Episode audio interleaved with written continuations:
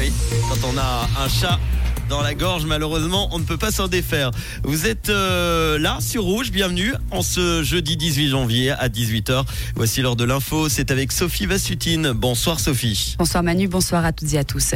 Le directeur de la SSR, Gilles Marchand, annonce son départ. Il démissionnera en 2025, deux ans avant la fin de son mandat.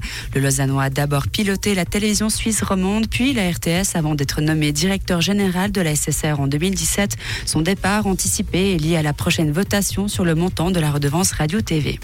De nouveaux outils à disposition des familles vaudoises. Vaud poursuit sa politique de soutien à la parentalité. Le canton s'associe à Pro Juventute pour développer et faire connaître la hotline Conseil aux parents. Le service est gratuit et confidentiel, accessible par téléphone, sur WhatsApp et par email. Vidimed regroupe ses soins ambulatoires à Épalinges. Le groupe va ouvrir en février un nouveau centre de soins ambulatoires où il compte déjà un centre d'urgence. L'objectif, proposer ces soins à des patients qui s'adressent jusqu'ici aux urgences avec de longs délais d'attente. La campagne pour le relèvement de l'âge de la retraite à 66 ans d'ici 2023 est lancée. L'initiative du PLR prévoit de lier l'âge de la retraite à l'espérance de vie. À noter que tous les autres partis sont opposés au texte. Ils, se considèrent comme, euh, ils le considèrent comme inadapté pour réformer la prévoyance vieillesse du pays. L'Union européenne contraint les poids lourds à réduire leur émission de CO2.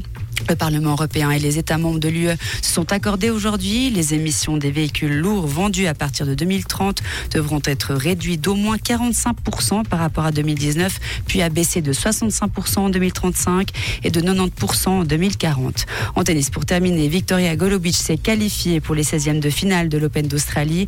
La Zurichoise s'est imposée 6-3, 2-6, 6-4 devant la Tchèque Katerina Siniakova. Sa prochaine adversaire sera l'Ukrainienne Elina Svitolina. Merci Sophie, on te retrouve tout à l'heure pour l'info à 19h.